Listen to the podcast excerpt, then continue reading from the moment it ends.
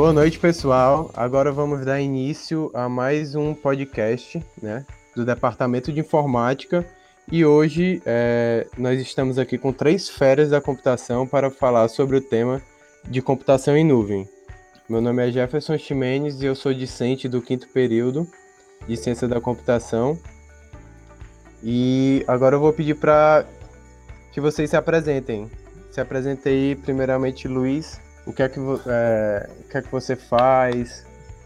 Enfim, você.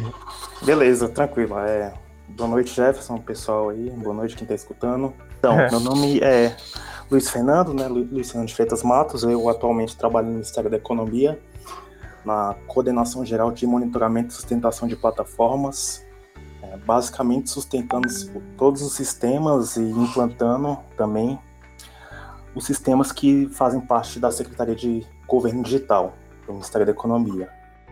E basicamente nossa infraestrutura é composta de nuvem através da AWS e somos uma equipe pequena, mas que hoje em dia dá conta do trabalho que aparece por lá.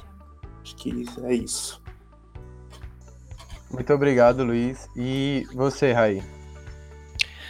Fala pessoal, beleza? Não sei qual é o horário que vocês vão estar ouvindo, então bom dia, boa tarde, boa noite aí para quem está ouvindo. Meu nome é Raí Carneiro, é, sou aqui de São Paulo e eu trabalho hoje como um arquiteto de soluções. Basicamente, o meu trabalho ele consiste em prover toda a parte de soluções para um projeto, tá? Seja ele cloud ou seja ele on-premise. É, e já estou no mercado aí mais ou menos uns 15 anos já, atuando de forma principal com Microsoft, mas nos últimos 5, 6 anos aí tô, tô, é, tô, com bastante coisa open source, tá? Então atuo com, com nuvem já faz uns 3 anos mais ou menos, isso hoje lá no Microsoft Azure, mas também já fiz umas brincadeiras aí com Amazon, com Google e tudo mais. É isso aí. É, valeu, Raí. E você, Rafa? Bom dia, boa tarde, boa noite a todos. É, inclusive as pessoas que estão participando desse podcast. É, eu, meu nome é Rafael Ximenes, sou primo do Jefferson. E meu, meu perfil assim, na, na área de TI começou com desenvolvimento. Trabalhei durante muito tempo com desenvolvimento Java, desde a, desde a época da graduação. E aí, após isso, passei em um concurso público, vim morar em Brasília, conheci inclusive o que foi um companheiro de trabalho. E aí foi onde eu tive a minha primeira meu contato com nuvem, trabalhei também um pouco com DevOps, comecei, cheguei no trabalho, o pessoal falando em container, Docker, e eu não tinha ideia do que que eram esses conceitos, e aí com o tempo fui começando a trabalhar, vendo a importância disso, me especializando um pouco mais nisso. É, até então, depois disso, na verdade, passei em outro concurso e hoje trabalho como analista judiciário do Conselho de Justiça Federal aqui em Brasília também. Trabalhando mais na parte de esporte, como é, entrega contínua e, e é, processo de, de desenvolvimento de software, etc. Muito bom. É, eu queria iniciar o debate é, fazendo é, uma interligação de como era antes de, desse conceito de computação em nuvem e trazendo para o atual, e aí nós vamos até onde a conversa der. É, como é que vocês viam a computação antes é, de, do termo computação em nuvem se popularizar? Acho que quem quiser, quem se, se sentir à vontade aí pode começar a falar. Alguém? Alguém? Posso falar. É, eu comecei a trabalhar com infraestrutura de fato em 2012, né? Então a gente uhum. tinha aqueles ambientes on-premise que a gente, por exemplo, criava um chamado e esperava, sei lá, uma semana para uma máquina ser provisionada e, e mais não sei quanto tempo para instalar uma aplicação. É, então, isso era muito oneroso isso era na universidade, lá na UNB onde eu estudava. Então, bastante oneroso, a gente tinha prazos a cumprir dos projetos e, e realmente é, não tinha condições de cumprir os prazos dependendo da infraestrutura do jeito que era antes, né? Ainda tinha uma pequena parte que era se eu não cheguei a, a ser da parte do, do, servidor físico, né? Eu já peguei a parte de virtualização, então já era um pouco melhor do que o pessoal, por exemplo, o Raí, deve saber melhor do que eu. Mas quando eu fui para o ministério, assim que eu entrei, como o Rafael disse, é, a gente já começou a ver nuvem, container, então, assim, ambiente sendo provisionado em minutos. É, eu vejo que da parte de TI a, a facilitou bastante né, essa, essa parte de nuvem e e com certeza, não sei se os outros têm a agregar mais aí, mas para mim melhorou bastante. Acho que é isso. É mais ou menos isso que o Luiz falou mesmo. Acho que a, a, acho que a gente tem três, três marcos importantes a ser destacados, né? Que o primeiro é a questão da infraestrutura física mesmo, que a, o cara tinha um servidor físico que subia algumas aplicações, subia um banco, subia é, um, um JBoss, subir alguma coisa assim para rodar uma aplicação, um sistema. Só que isso aumentava muito o gasto e às vezes um, o, o, servidor ficava um pouco ocioso, sei lá, não onerava tanto, assim, tipo, utilizava 20% de, de CPU, 30% de memória, é, e não tinha mais o que, assim, for, não tinha mais como forçar o servidor. Então acabava tendo um gasto, aí surgiu a virtualização essa virtualização já ajudou nesse, nessa questão do, da utilização do CPU. Então, assim, dividia numa mesma máquina física diversas, diversos sistemas operacionais, diversos sistemas, né, é, é, JBoss, um, não sei, outro tom, um, outro, um Tomcat, alguma coisa assim, e aí otimizou mais um pouco a questão do, do da utilização dos computadores, né? Mas ainda tinha um, um outro problema, que eu acho que isso com computação em nuvem e com containerização ajudou bastante que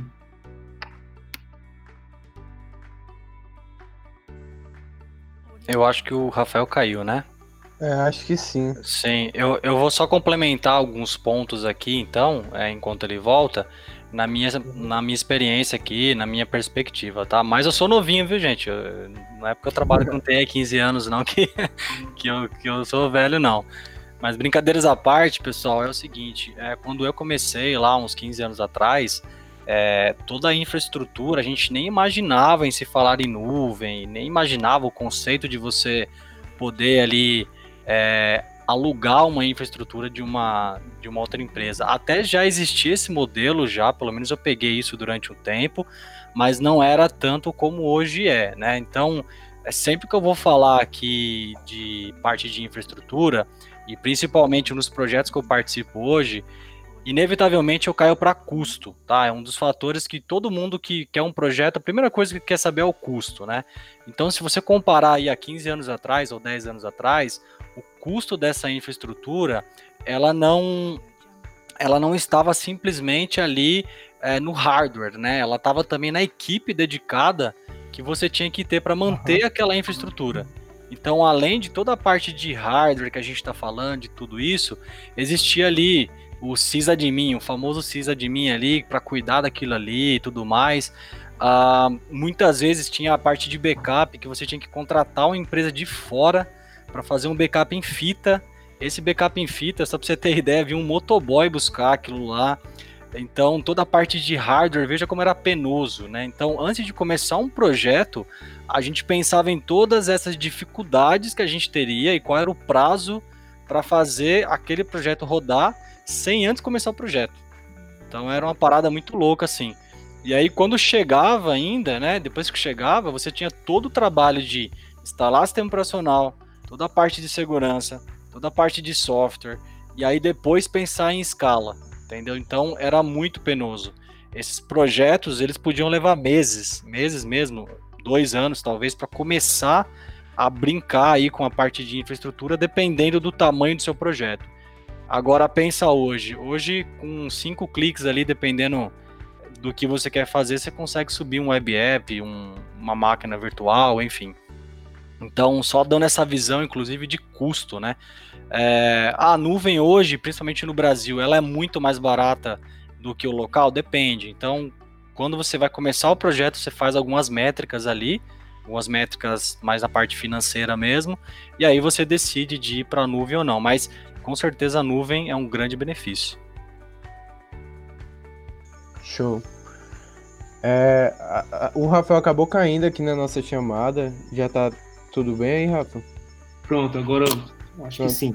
Tá Pode retomar aí sua palavra. É, como eu estava falando na parte de. Depois no surgimento da computação em nuvem, como o, o Rai até estava comentando, essa parte de, de, de containerização, de que ajudou bastante, que tem um ditado muito popular na, na, nossa área que fala na máquina do desenvolvedor sempre funciona, né? Então acho que é, essa containerização ajuda no, no sentido de, de, independente de onde a aplicação esteja rodando, então se você quiser migrar uma aplicação é, local para um servidor em nuvem, de nuvem voltar como a gente Inclusive, eu e o Luiz tivemos a oportunidade de trabalhar no Ministério da Economia, é, no momento em que a gente transformou toda a infraestrutura do Ministério da Economia e levou para Azure, né? Então, isso ajudou bastante porque você instala, instala uma abstração, que é o Docker, e aí acaba que você consegue migrar de, uma, de um local para outro muito facilmente através de poucas linhas de comando.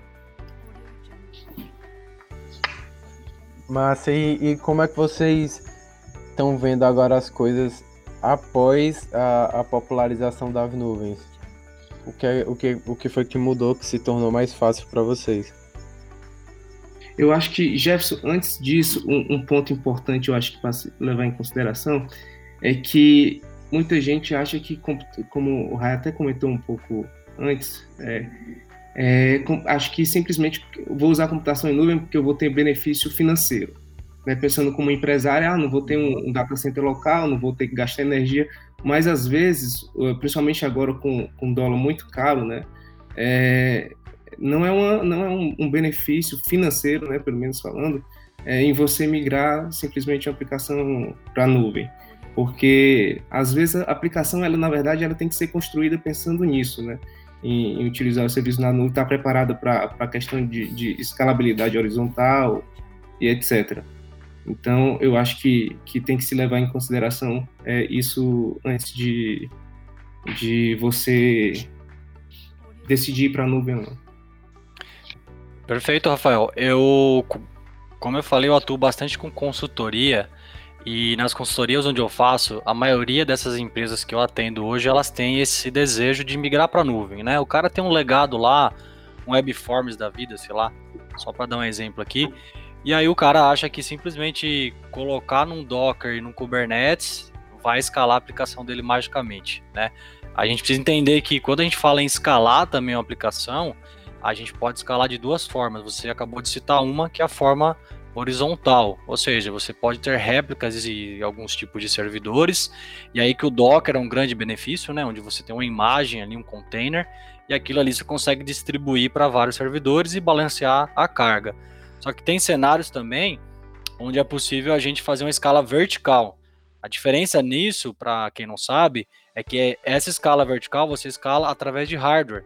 Porém, você tem um limite, né? Você vai colocando ali mais memória, mais poder de processamento, enfim. Uma hora você não tem mais aonde ir e aí a sua escala fica limitada. É, e sim, realmente, ir para a nuvem, você tem que ir com uma equipe que saiba o que está fazendo como está fazendo e não é simplesmente colocar ali num container, colocar no Kubernetes, que nem eu escuto bastante no mercado. Não, mas vamos pôr no Kubernetes. Além de ter um custo exorbitante, você muitas vezes não vai escalar da forma que você quer. Então você tem que criar uma aplicação ou remodelar uma aplicação para que ela seja nativa, né, de cloud e que uh, siga os conceitos de sistemas distribuídos. Não adianta você colocar um monolito tudo ferrado ali, para não usar outra palavra, você não vai escalar. Você só vai ter dor de cabeça, vai consumir muita infraestrutura. E aí no final do mês chega aquela continha maravilhosa no seu cartão que você vai chorar. É, só para um exemplo, né? Tipo assim, o que vocês estão falando sobre uma aplicação preparada em nuvem. É, eu tive atuando durante 30 dias no Ministério da Saúde nessa crise aí do, dessa crise, desse vírus aí, né? E é, como eu posso falar? Eles tinham uma aplicação que é o próprio site do coronavírus.saúde. E essa aplicação é, foi desse tipo que vocês estavam falando, né? Tipo assim, vamos colocar eles na nuvem, vamos colocar em Kubernetes e não sei o que. A aplicação não parava online no ar. Tipo assim, então vai ter que reformular a aplicação, reformular a aplicação, reformular toda a infraestrutura de nuvem, porque é, você não pode achar que você é, como o Rafael Rai falou, que é só pegar uma aplicação e jogar na nuvem. Né? Tem todo um estágio de preparação. É, você tem que é, preparar os artefatos, preparar a infraestrutura. E de certa forma, você fazendo isso também vai economizar recursos, né? O que a gente mais vê aí, por exemplo, eu tive acesso a algum, algumas infraestruturas por aí, que é, tipo assim, a infraestrutura é muito é, super, super dimensionada. Porque a aplicação não foi bem preparada, a arquitetura não foi bem preparada e com isso não, não a economia de recursos não é atingida, que foi o que o Rafael falou. Exato. Eu tive só um caso aqui, lógico que eu não vou citar o cliente e tudo mais, mas o cliente ele saiu desse modelo, né? Ele queria ir para a nuvem e tudo mais. E o custo mensal dele, cara, assim, para uma aplicação muito básica, ele estava gastando 6, 7 mil reais por mês, tá? Para uma aplicação muito básica, porque a aplicação dele, para você ter ideia, não estava nem fechando conexão com o banco de dados da forma que deveria estar. Então, para você ter ideia, né, você às vezes sai ali de uma, infra, de uma infraestrutura local, onde você tem as suas limitações, porém você também, é, dependendo de como você fez o seu software, como você modelou, você vai arrebentar ali a, a sua infra local, mas tudo bem, né? Entre aspas, tudo bem, mas você não vai estar tá com um custo maior é, você vai sofrer na performance, talvez, né? Os usuários vão te encher o saco. Agora, quando você está em cloud, nesse cenário desse cliente onde eu estou citando aqui, o cliente estava pagando ali porque o dev literalmente é, fez um design ali, fez um código terrível, péssimo, e estava consumindo muitos recursos à toa, principalmente banco de dados. E aí já é um ponto também que a gente pode meio que partir depois para falar os tipos de serviços que a gente pode ter em cloud também, né? A gente fala em cloud, a gente lembra só de aplicações, mas não, a gente pode ter banco de dados, a gente pode ter diversos outros tipos de serviços. Mas quando for a hora aí, a gente entra nesse ponto. É, exatamente. É, acho que a gente chegou num, ponto da conversa bem avançado que eu acho que para alguns ouvintes, é, que tem alguns que também não fazem computação, pode até estar tá se perguntando, né? Mas o que é cloud, o que é nuvem? computação em nuvem, né? São conceitos às vezes que podem até termos uma ideia, mas o, o conceito ao pé da letra, é, acho que a maioria das pessoas ainda tem essa dúvida. O, o que é a nuvem, no caso?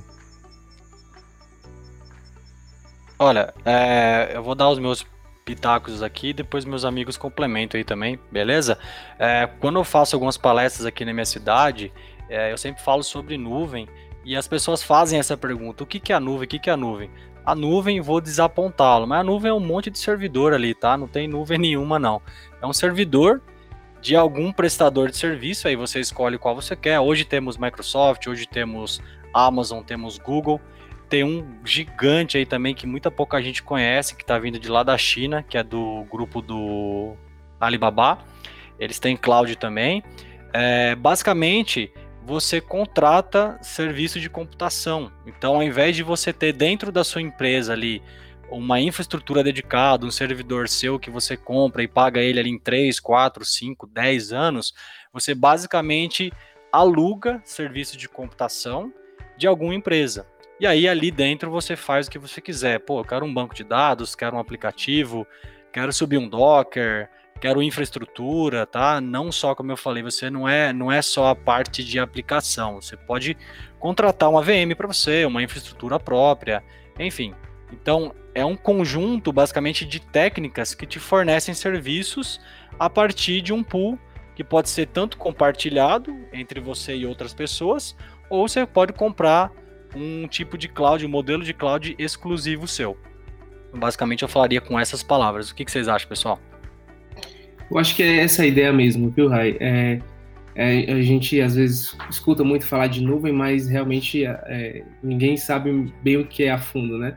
Então, acho que a nuvem realmente é uma abstração de, de servidores, né? Servidores físicos, físicos espalhados por diversos cantos do mundo, né? Pelo menos a, esses maiores players do mercado, como Amazon, é, Azure, Google Cloud, é, tem diversos servidores espalhados pelo mundo que fornecem serviços através da internet, né? Que, é importante a gente dizer. Então, acho que o conceito de cloud está muito ligado a serviços disponíveis na internet, através da internet. Você consegue, ah, eu quero, quero uma infraestrutura como serviço. Então você facilmente consegue, através da plataforma que você escolheu como provedora de nuvem, é, é, com, através de dois cliques, criar um, um servidor né, virtual para você desenvolver suas, é, implantar suas aplicações. Ah, agora não, não quero, não quero uma infraestrutura como serviço, eu quero uma plataforma como serviço. Eu quero criar um, um banco de dados é, MySQL ou então Postgres versão tal. Então, facilmente você consegue, através de poucos cliques, é, essa plataforma como serviço para ajudar o desenvolvedor. Não, agora eu quero um, um, software como serviço, da mesma forma. Né? Um usuário final normalmente utiliza diversos softwares como serviço, dentre eles um, eu acho que um bem popular como o, o Docs do Google, né, que é um, que é um software como serviço. Então, acho que é mais ou menos nessa linha. É, eu acho que só agregando, concordo com os dois, né? Não tem muito mais o que falar, mas é, para quem não sabe também, na infraestrutura em nuvem você não se preocupa muito com hardware, se você vai ter um hardware atualizado, se você vai precisar de um extintor de incêndio para apagar o fogo, é, se você vai precisar de ar-condicionado, essa parte toda fica com o provedor de serviços, né? E aí, como o Rafael falou, você vai contratando as coisas conforme é, conforme você precisa. Você precisa de um servidor de arquivo, você precisa de um bucket S3, você precisa de um WAF da Azure. E é isso. Eu também fiquei sabendo que a nuvem da Huawei deve vir em breve para o Brasil também. Além da Alibaba, a Huawei também deve estar tá vindo o Brasil. Show, cara. E quando eles virem, vai ser uma briga de preço interessante, né? Que infelizmente no Brasil a gente paga ainda o custo Brasil, né? Eu, como eu falei, eu já tô faz uns três anos mais ou menos já trabalhando com alguns projetos cloud e o custo muitas vezes não é tão satisfatório como a gente pensa. É só um ponto só para finalizar o que a gente estava falando sobre nuvem, para as pessoas entenderem que as nuvens elas têm alguns modelos. Então, os três principais modelos aqui que eu poderia citar é a nuvem pública, que é que eu falei, que é uma nuvem que você compartilha recursos com outras empresas. Então, se você tiver um aplicativo, um banco de dados, tudo mais, isso vai estar na infraestrutura da empresa que você contratou e provavelmente naquele servidor ali, naquele conjunto de servidores, você deve estar compartilhando é, tanto memória, processamento com, com outras pessoas que também estão contratando. Mas também tem o um modelo de nuvem privada. Então, nesse modelo de nuvem privada, você pode é, ter uma nuvem sua mesmo. Basicamente, vamos imaginar aí, grandes bancos é, ou grandes empresas que têm esse capital para comprar uma nuvem privada, basicamente é, tu, é, é, uma, é uma nuvem on-premise, vamos falar assim, né? Você deixa tudo ali dentro uh, e os custos são seu também e a manutenção também é sua. E o último aí que eu vou citar é a nuvem híbrida, que é um pouquinho de cada.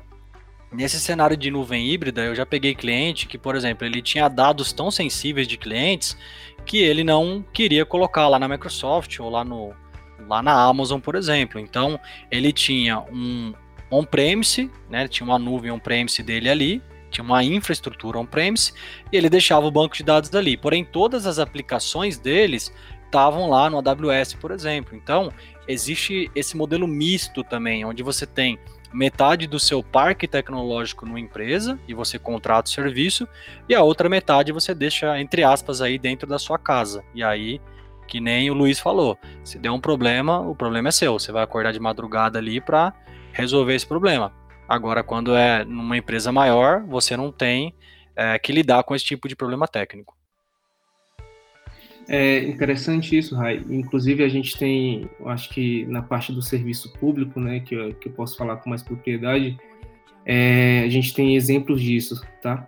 É, a gente tem algumas restrições em relação à, à, utilização de nuvem na parte do governo federal. Inclusive, tem decretos que dizem que informações sensíveis né, não podem estar em data center que não no Brasil e etc. É, então, a gente, lá no Ministério da Economia, né, a época que eu trabalhava lá, é, se decidiu que os portais públicos, né, que todos os cidadãos têm acesso a todas as informações, a gente conseguiria facilmente hospedar na nuvem. Mas algumas outras aplicações que, que continham dados mais sensíveis é, não poderiam ter o, o, mesmo destino, né, ir para a nuvem. Então o Serpro, eu acho que o Serpro, eu acho que inclusive hoje ele tem, um, tem uma grande infraestrutura, né, uma nuvem privada, instalada totalmente lá no Serpro, nos data centers dele, que, que provê essa nuvem privada e aí sim a gente pode implantar alguns serviços nessa, nessa, nessa nuvem privada, né? Por questões de sensibilidade das informações. E. Pode... É, pode falar, Luiz, pode falar. É, não, é como o Rafael falou, né? Tem uma norma do GSI, depois eu pego o número certinho, é, é, que dados dos cidadãos brasileiros, dados privados, né, não podem ficar em nuvem pública, somente no CEP DataPrev, né? E isso é um bastante ou infraestrutura interna. Então, grande parte dos ambientes do governo eles são é, no interno ainda, não são em nuvem por causa dessa norma aí. Só para esclarecer. Depois eu pego o número da norma certinho aqui.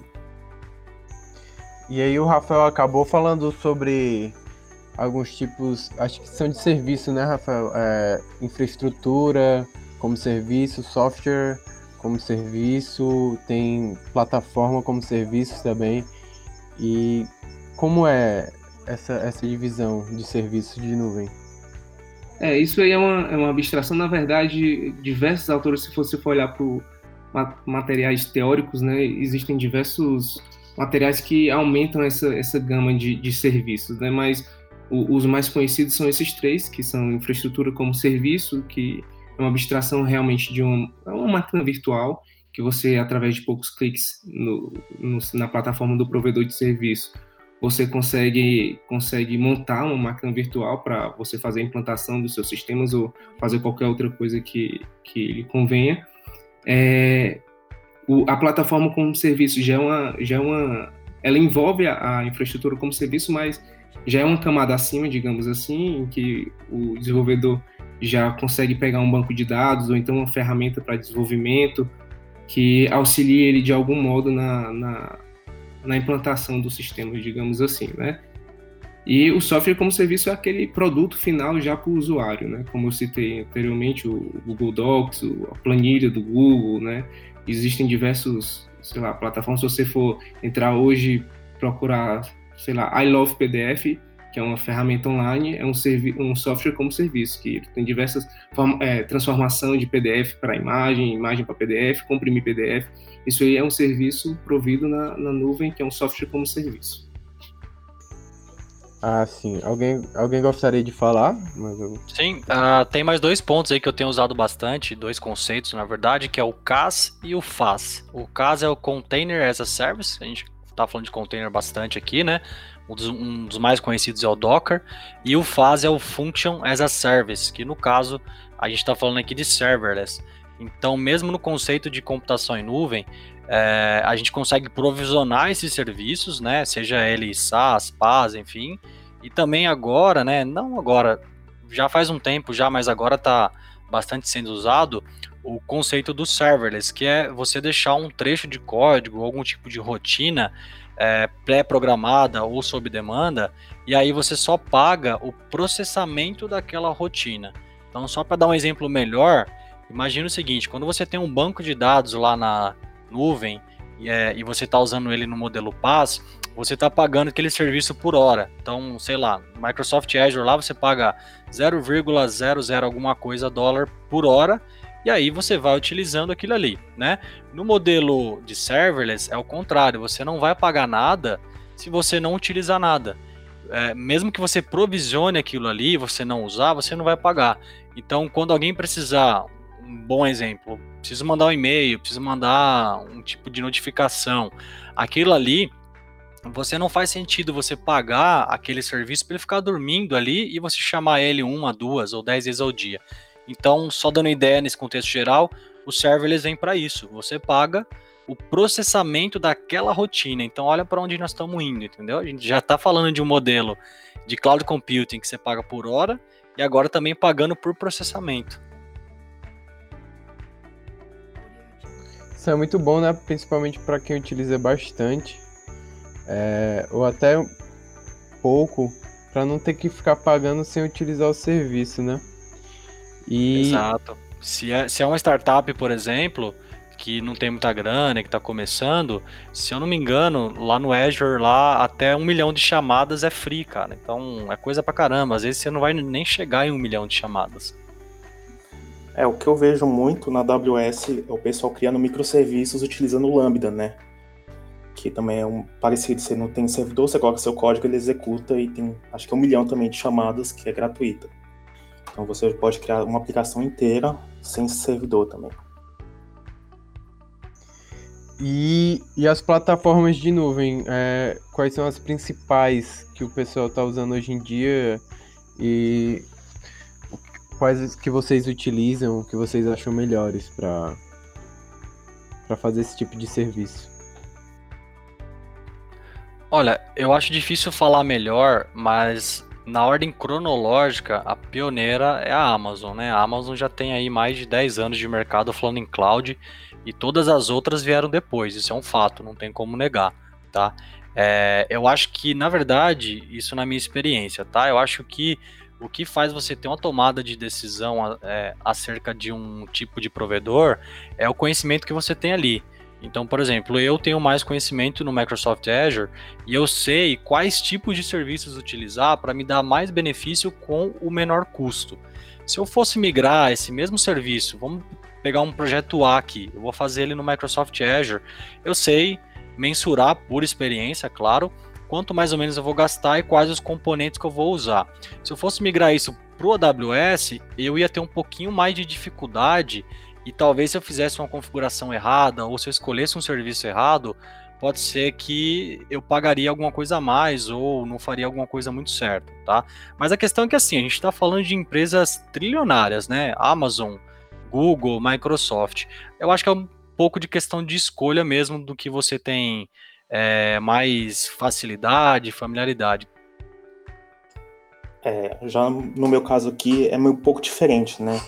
Porque como eu trabalho no serviço público, é, depende do, do edital, do contrato que a gente está trabalhando. Então, a gente, como o Rafael já contou, a gente já teve contratos com a Microsoft, através da Azure, né?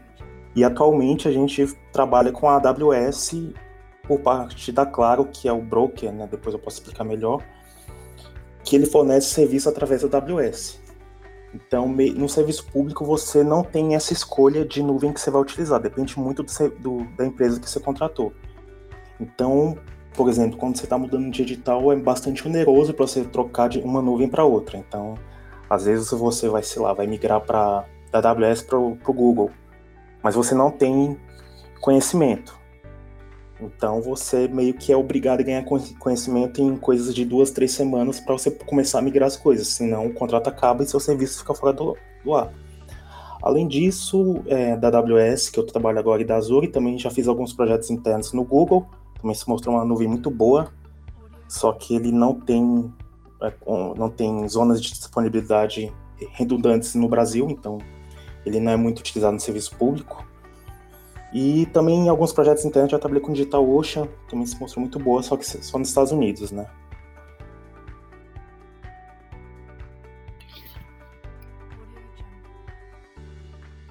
É, eu acho que é, essa é a nossa maior diferença mesmo, assim, falando de projetos, né? Porque, por exemplo, no meu caso, como eu atendo o setor privado, as empresas realmente ou ela já tem uma equipe que tem esse conhecimento e, e, já pede uma nuvem específica, ou muitas vezes eles pedem até essa consultoria para a gente fazer, a gente chama de benchmark, né? Vai no mercado, olha qual é a melhor opção, olha também o parque que a empresa tem de tecnologia já, o que, que adere. Se bem que hoje a gente está falando de coisa tudo, tudo open source, basicamente não teria problema, né? É, mas no, no meu caso, a única diferença é essa mesmo, né? As empresas querem saber se você tem um conhecimento específico ou não naquela nuvem para elas tomarem essa decisão, além de preço também, mas preço é totalmente negociável, dependendo do contrato, é, essas empresas te dão aí um grande benefício financeiro, porque elas sabem que você vai utilizar bastante.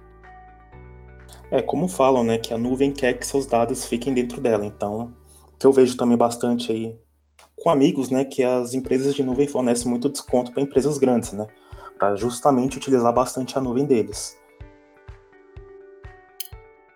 Só complementando, realmente, eu acho que os maiores players já, eu acho que é uma unanimidade, pelo menos aqui na utilização aqui no Brasil, é, são a Microsoft Azure, a Google Cloud e a Amazon, né? Acho que não tem o que negar. Eu acho que um ponto importante, eu acho, nessa escolha eu acho que é, inclusive, os serviços que elas podem prover para facilitar o desenvolvimento e a implantação de sistemas, né? Acho que a gente tem diversos serviços, tem CDN, que a gente consegue facilmente, é, através desses provedores, instalar na aplicação, né? diversos balanceadores de carga, é, inclusive integração com, com escalabilidade de container. Então, eu acho que isso é um ponto importante que deve ser levado em conta na hora de você escolher qual provedor utilizar. E como é que você vê o futuro da nuvem daqui para frente? O que podemos esperar dessa área da computação? É, o que eu posso, vamos falar aqui mais ou menos. Sim, o futuro da nuvem, eu imagino que, no meu caso, né, que eu vejo muito serviço público trabalhando, atuando com outros órgãos, né, é que falta muito profissional no Brasil com especialidade em nuvem, né. É, isso é óbvio, por exemplo, eu estava vendo uma empresa que eles me ofereceram uma proposta para ganhar um, um, salário aí por volta de. Não vou até falar porque eu não, não aceitei a proposta, né? Foi por volta de 15 mil reais para ser arquiteto de nuvem, né? E, e eles estavam falando que estavam contratando três pessoas e não estavam achando porque não tem profissional especializado no mercado. Eu vejo o mercado de nuvem no Brasil, até no exterior também, bastante promissor. É, tem muita oportunidade para quem tiver esse interesse, né? Eu vejo assim, junto com Data Analyst, uma grande área para os profissionais de TI investirem, né? Olha, a, mais ou menos em 2010 eu vi esses conceitos de nuvem e tudo mais, e nessa época eu não dei a mínima, a verdade é essa. Se eu tivesse investido desde 2010, eu estaria muito melhor hoje no quesito conhecimento. Em 2010, era muito distante que nós temos hoje, em termos de nuvem, em termos de escala, inclusive, mas é um mercado extremamente promissor. No Brasil é escasso, tem muitos poucos profissionais, como já foi dito aí pelo, pelo próprio Luiz, e o futuro é extremamente promissor, porque quando você tem muita demanda para pouco profissional, além de salários serem altos e tudo mais, você não fica desempregado. Então a sua empregabilidade é muito alta. Então vale muito a pena você investir, vale muito a pena, mesmo que seja é, algumas horinhas por semana, mesmo que você não tenha muito conhecimento, é, às vezes busca alguém que você vê no LinkedIn ou algum amigo que já faz isso e já comece a entender como funciona esse mundo, porque quanto mais cedo você começar, obviamente com seu empenho, você vai ter mais experiência, vai ter mais bagagem. Aí quando vier essa oportunidade, você já está extremamente preparado, né? No meu caso, como eu falei, se eu tivesse começado em 2010, era para eu estar muito bem hoje. Mas por, por, por falta de oportunidades, inclusive, né? É, faz três para quatro anos mais ou menos que eu comecei a mexer com isso daí. E não tem volta. Depois que você vai para a nuvem, não tem muita volta, não. É, é, só endossando aí um pouco do, dessa ideia, eu acho que a gente, se a gente se basear nesse mercado que está crescendo muito de startups, a maioria delas é, utilizam computação em nuvem. Então é assim, existem várias, né? E a tendência é cada vez mais, cada vez mais aumentar essa, essa quantidade de empresas, de, de startups. E, consequentemente, quanto maior a utilização de nuvem, mais vai necessitar de conhecimento de profissionais que, que atuem nessa área, né? Então, acho que realmente é um, um caminho sem volta. Eu acho que Pode surgir uma outra tecnologia, claro, amanhã a gente não, a gente não sabe o dia de amanhã, mas acho que hoje a computação em nuvem é uma realidade e essas empresas, principalmente na, na iniciativa privada, tendem, tendem bastante à, utilização. Bom, só para reforçar também, além de ser, além da iniciativa privada, né, no serviço público, tem uma grande, principalmente na minha área, né, que elabora, também elabora normas de nuvem, né. É, também tem uma grande iniciativa de migrar todos os órgãos para nuvem. Tipo assim, todos é, estão fazendo algumas atas de, de serviço né, para adesão à nuvem e alguns órgãos já demonstraram interesse em participar. Ano passado já saiu um, um, um edital, que acho que foi por volta de 16 órgãos que aderiram. E, tipo assim, o que a empresa tá me falando, a empresa que me ofereceu esse, esse cargo aí, que não tem profissional. Por exemplo, você tem 20 órgãos e tem somente dois arquitetos, né, para trabalhar nesses 20 órgãos. Então, é, com essa iniciativa que está vindo aí do, do governo, da minha, menos da minha área, né, da minha secretaria, é que a tendência é que grande parte da infraestrutura seja migrada para a nuvem. E pouquíssimas é, pouquíssimos órgãos conseguem ficar com seus data centers locais. Então, o que eu falo é que a nuvem vai, ser, vai ter bastante futuro pela frente, né? Acho que é isso. Exato, tem aquela palavrinha mágica que todo mundo adora falar que é transformação digital, né? E mas muitas empresas querem ser digitais, querem partir para o digital, inclusive com todo esse caos que nós estamos vivendo hoje, eu até brinco aqui que não foi o CEO, não foi o CTO, não foi ninguém que foi para a era digital, né? A gente teve que esperar uma pandemia para todo mundo se virar e ir para para a era digital, mas ainda existe um caminho muito longo, existe muito mudança de mindset, existe bastante adaptação, tá? Eu falo bastante aqui de Azure, Microsoft tudo mais, eu não ganho um centavo deles, não trabalho para a Microsoft, é porque eu tenho mais conhecimento mesmo, né? Até para dar dados aqui. Então, por exemplo, é, desde quando a gente começou essa pandemia aí, o Microsoft Azure teve 700% a mais de utilização de nuvem. Nem a própria empresa estava esperando isso. Então, você imagina, se um serviço aí é, é, teve todo essa, esse aumento de utilização em nuvem, com poucos profissionais, como que eles fizeram? Então eu, eu basicamente eu fiquei me perguntando, falei, caramba, cara, cresceu 700%, eu não queria ser da Microsoft hoje, porque os caras devem estar trabalhando pra caramba, cara.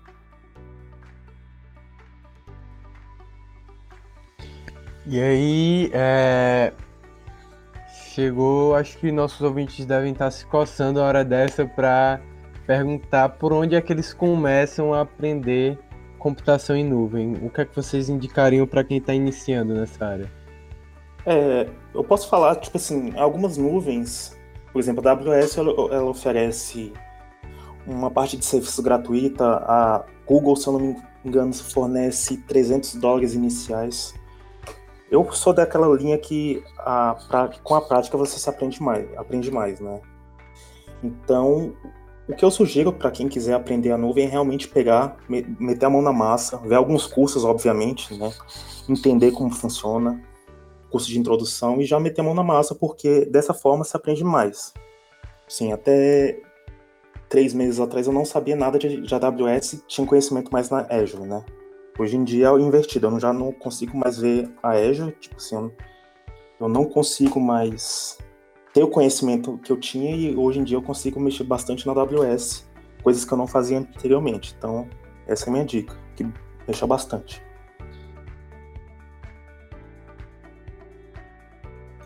Bom, no meu caso, é, eu acho que independente de nuvem que você escolher, eu acho que você tem que ter uma boa base primeiro de TI, né? Tem uma boa base, e quando eu falo uma boa base, você não precisa ser um sênior não, um expert, mas se você for para nuvem sem uma base de conhecimento mínima, é, você vai se perder um pouquinho lá, porque tudo é processamento, tudo é, enfim, os mesmos conceitos que a gente tem aí quando você trabalha com a parte de infraestrutura ou com desenvolvimento, enfim. Se você for um perfil mais dev, você consegue ir para a nuvem.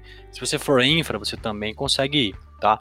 É, bom, existem muitos materiais grátis, existem muitos cursos, existem muitas empresas que estão ministrando isso e também uma coisa que eu faço bastante coisa, é, eu participo bastante de comunidades técnicas. Quem me conhece mais próximo aí vê que eu participo bastante, ainda mais no interior de São Paulo aqui. A gente tem aqui é, alguns encontros mensais, agora não mais devido ao Covid, mas a gente tem alguns encontros mensais aqui que a gente chama um, um sábado, assim, por exemplo, a manhã inteira cheia de palestra. Então, se você tiver essa condição hoje, mesmo que seja online, participa desses eventos, porque muitas vezes você pega diversos tipos de conteúdo de graça, você não gasta nada, aprende bastante e conhece pessoas ainda, pessoas que já estão na área, que quando você tiver uma dúvida, é esse tipo de pessoa que você pode mandar uma mensagem ali para te ajudar em alguma coisa. É, eu acho que, como, como o Luiz falou, acho que a prática ajuda bastante, mas claro, a gente tem que ter uma, um conhecimento preliminar, né? Não um conhecimento aprofundado, mas um conhecimento preliminar. Se eu quiser criar uma máquina virtual lá, eu tenho que saber, pelo menos, a, a base disso, né, do que é, que é uma máquina virtual, como é que funciona. É, se eu quiser criar uma CDN, por exemplo, da mesma forma, como configurar uma CDN, mas eu acho que todos esses provedores, eles, eles têm uma documentação, é, claro, em inglês normalmente, mas bem didática, de modo que você consiga facilmente também entender e configurar esses serviços, né? Então, acho que além de cursos, eu acho que a própria documentação dos provedores de serviço de serviços vão ajudar bastante nesse, nesse quesito, nessa aprendizagem. É, e aí nós temos aí o nosso amigo Raí, que ele faz parte da academia.net, que ele também ministra cursos né, de, de cloud computing. E explica mais como é esse curso aí, para a galera que está ouvindo aí. Oh, legal, cara. Bom, é um curso focado para quem quer começar com Azure, tá? Foi como eu falei, eu tenho mais experiência em Azure, por isso que eu falo muito mais dele. É um curso focado em fundamentos, então tudo isso que a gente está falando aqui é, tem esse conteúdo gravado lá no formato de treinamento. Você não precisa ter conhecimento nenhum, tá? Nesse curso a gente aborda aí de forma direta o que, que é nuvem, quais os benefícios, quais os malefícios, entre aspas, é, como começar como entrar na plataforma, eu faço um passo a passo. Inclusive eu criei aqui um cupom, aí eu te passo aqui depois, Jefferson, mais aí pro acho que mais pro final, Beleza. a gente distribui pra galera aí, cara. Beleza? Pra quem quiser começar aí, é, vai ter uma base boa. Vai disponibilizar o cupom para quem tá ouvindo esse podcast aí, ele vai me disponibilizar o link. É só me pedir. Para você que quer entrar aí nesse mundo da computação em nuvem é melhor divulgar o. o, o na verdade, não sei, não sei se tem como divulgar um cupom. Acho que fica fácil. Né? Maravilha. Ó, uh, ele vai colocar na descrição depois do podcast, mas é o bit.li barra academia traço cloud. bit.ly, desculpa, ly, bit.ly barra academia tracinho cloud. Aí você já entra direto lá tem 10% de desconto no curso aí e eu espero ajudar vocês. Inclusive, fico à, total disposição aqui, se quiser me adicionar no LinkedIn e tudo mais, para a gente bater um papo sobre nuvem. Show, muito obrigado. É... E aqui é, a gente vai encerrando o nosso podcast é, por limitações de horário mesmo. E eu gostaria de agradecer a vocês que agregaram muito conhecimento é, pelo menos para mim, espero que estejam agregando também para quem esteja nos escutando. E é isso, muito obrigado. Enquanto eu puder participar, eu vou chamando é, quem eu conheço aí do mundo da computação para a gente agregar essa comunidade. Agradeço muito aí vocês que aceitaram o convite.